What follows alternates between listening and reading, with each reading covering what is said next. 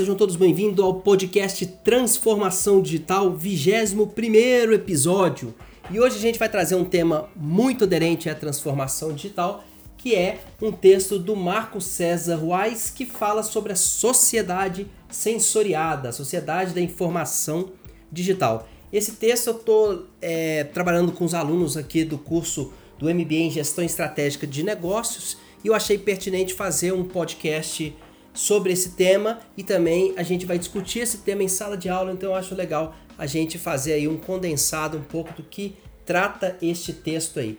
Inicialmente, o Marco César ele é doutor em administração e professor na Escola Superior de Propaganda e Marketing ISPM lá em São Paulo. Também ele é do laboratório da Escola Politécnica da USP, fundador da Rede Acadêmica para Cidades Inteligentes.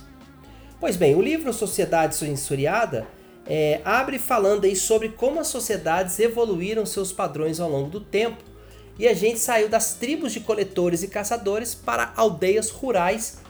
Então o autor traz essa evolução aí na primeira parte do seu livro, né? E depois, obviamente, depois desse tempo, as novas formas e a evolução fez com que a gente chegasse na sociedade contemporânea, que basicamente está é, surgiu fruto desta sociedade aí inicial dessa tribo de coletores e caçadores, né? Com a chegada aí do aço, injetoras de plástico, motores a vapor ou elétrico, as lâmpadas incandescentes, LED, rádio, automóvel e tantas outras tecnologias, né? Buscaram atender aí o que? Buscava atender o que? As demandas da sociedade, né? Então elas moldaram o que a gente hoje entende como tecnologia, ou que a gente entende aí como sociedade. Mas de onde vieram todas essas tecnologias que eu acabei de citar, né? Segundo o autor, as grandes inovações do mundo ocorreram aí pós-guerras mundiais, né? Houve um crescimento muito grande das inovações, o microprocessador, a fibra ótica, a própria internet, né? Ela demorou 40 anos para ser internet do jeito que a gente conhece né, desde o início, então é realmente há uma grande evolução aí trazida pelas guerras mundiais, né? Agora a gente vive profundas transformações sociais e tecnológicas e simuladas principalmente pela crescente e cessante geração de inovações em tecnologias da informação e comunicação, que a gente chama de TICs, né? O autor então fala que a sociedade, a vida moderna, a sociedade humana contemporânea, né, é movida pelas mudanças decorrentes de sua inegável inventividade, a capacidade humana de inventar coisas ou inventar soluções para problemas antigos. E aí a gente entra muito no recorte das startups, né? Eu tenho falado isso muito com os alunos que as, as startups estão intimamente conectadas aí às dores de mercado, às necessidades humanas e à sua imensa capacidade, né, por serem muito pequenas e ágeis, de dar conta de todas essas mudanças e trazer resultados importantíssimos para solucionar problemas. Aí o autor também faz uma, uma, um paralelo que é bem interessante. Ele fala sobre, uma, ele faz uma comparação com as fogueiras e os rádios, né? E agora ele chama as redes sociais e faz uma crítica falando que tudo surge nela e a gente não consegue se desvencilhar sem danos, né? Então ele começa a colocar as redes sociais aí como uma parte bem danosa. E eu lembro muito do, do filme Dilema das Redes, onde que, que o cineasta né, aborda como que a gente está prisioneiro das novas tecnologias e como é que a gente não consegue se desvencilhar dela. Aí depois o autor retoma né, essa discussão das necessidades da, da sociedade né, que geram a inovação.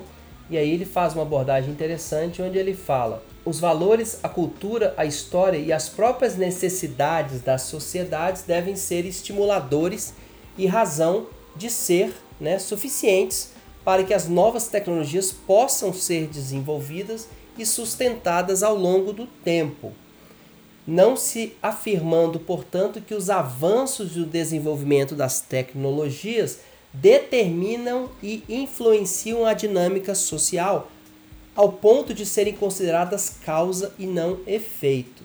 Depois, um pouco mais para frente no texto, o autor traz uma reflexão bastante interessante ao criar e promover e difundir a economia da informação. Né? Ele fala que um ecossistema globalmente acessível, a sociedade passa a desenvolver, é, passa a ter aí um novo problema, né? experimentar um novo desafio, que é acrescentar inteligência e novas dinâmicas de uso das informações de forma que amadureça e volte como conhecimento. Então é um ciclo, né? Onde que você joga conhecimento, a máquina aprende e te devolve melhores conhecimentos sobre aquilo que você está buscando, né? Então você gera mais valor para essa mesma sociedade e aí vão surgir novas demandas e esse ciclo ele é eterno. Saímos de uma economia de tempo parcial e passamos para uma economia que opera 24 horas por dia. Outra coisa importante também trazida aí no texto é sobre o avanço das tecnologias que tornam aí o custo de produção dessas informações ou o custo de reprodução, né, de compartilhamento dessas informações, melhor dizendo.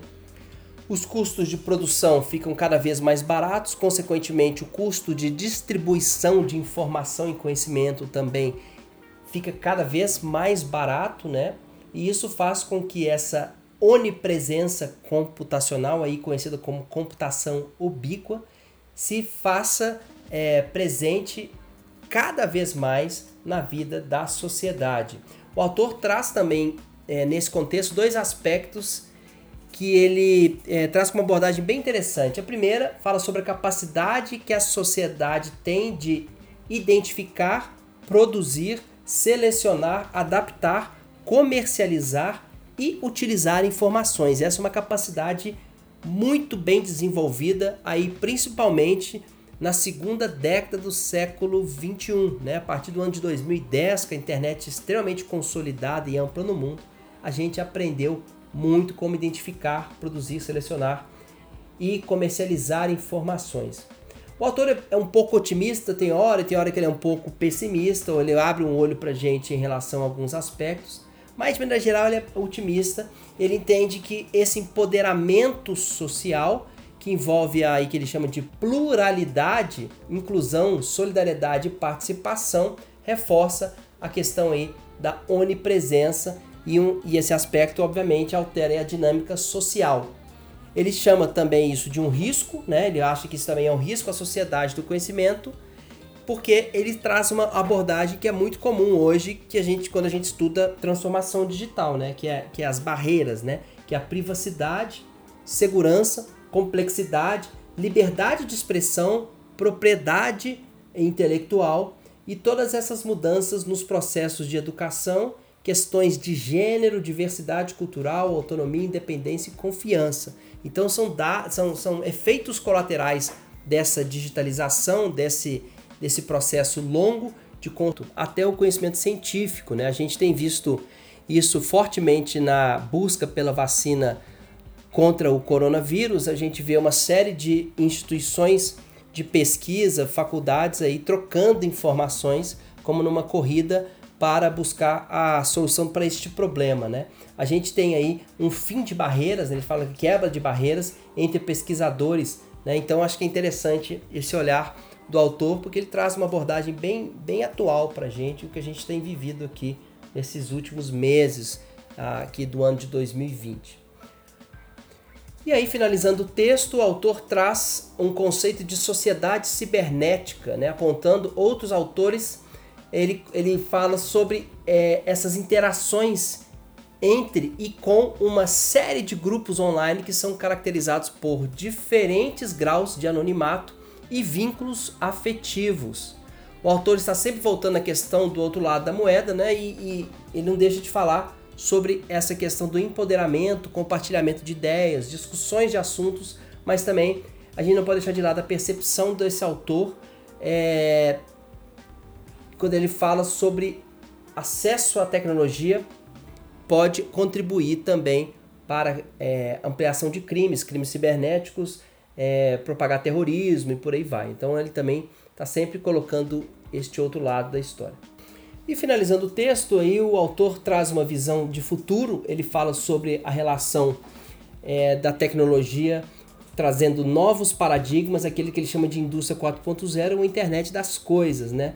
ele confirma que esse novo paradigma possibilita a entrega de experiências físicas remotas e globalmente, revolucionando as operações e as capacidades de serviço entre as indústrias, de maneira que a gente ensina e aprende interagindo é, dentro de um grande ecossistema. Né? Então, acho que é bem interessante essa ponderação aí do autor. E aí, bem no final, que ele traz o conceito que é título deste artigo, né? Sociedade sensoriada.